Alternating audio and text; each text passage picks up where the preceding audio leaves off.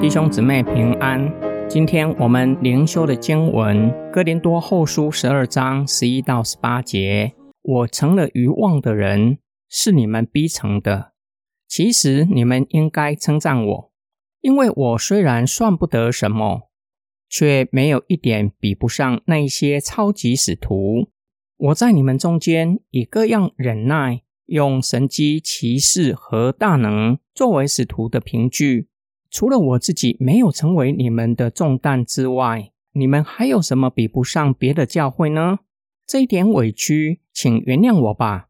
好了，我打算第三次到你们那里去，这一次也不会成为你们的重担，因为我所要的不是你们的东西，而是你们自己。儿女不需要为父母积财，父母却应该为儿女积财。至于我，我甘心乐意为你们的灵魂付上一切，鞠躬尽瘁。难道我越爱你们，就越得不到你们的爱吗？算了，我没有成为你们的重担，却是个狡猾的人，用诡计牢笼你们。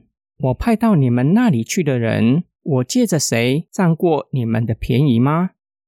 我劝提多到你们那里去，又派了那位弟兄一同去。提多占过你们的便宜吗？我们行事不是同一个心灵吗？不是同样的步伐吗？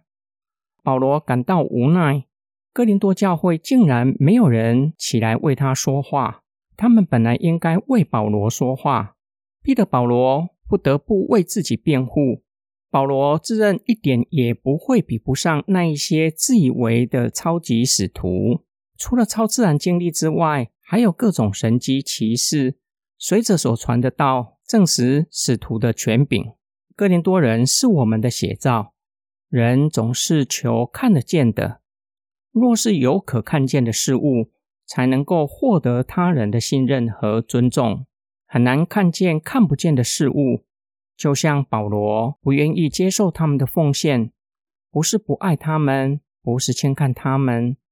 而是不要成为哥林多人的重担，也不想让福音被人贬义成为商品，可以用金钱衡量。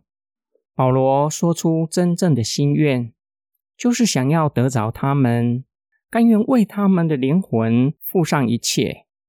保罗以父母作为比喻，父母所要的不是儿女的金钱，反而父母会为儿女积攒财物。为了避免成为儿女的负担，这正是保罗为什么不接受他们奉献的原因。保罗要哥林多人认清假教师的面目，不要中了他们的诡计，破坏彼此的关系。不仅保罗没有成为他们的重担，连被派到哥林多的提多和其他弟兄也未曾占过他们一点便宜，都是出自于一个心智，爱教会。出自爱的侍奉，不求任何回报。今天经文的默想跟祷告，我们是否也以肉眼可看见的衡量福音？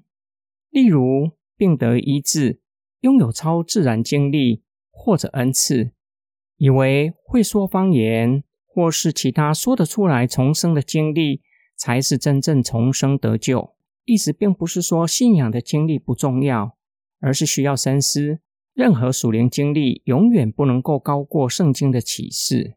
我们不要以属灵的经历评估任何人，包括自己在内，否则很容易高估自己，贬义其他基督徒。今天经文第二个默想：我们虽然很难，甚至没有办法做到爱弟兄到一个地步，甘愿放弃一切，将所有的都奉献出去。有一件事情却是我们可以做得到的，就是多说造就人的话。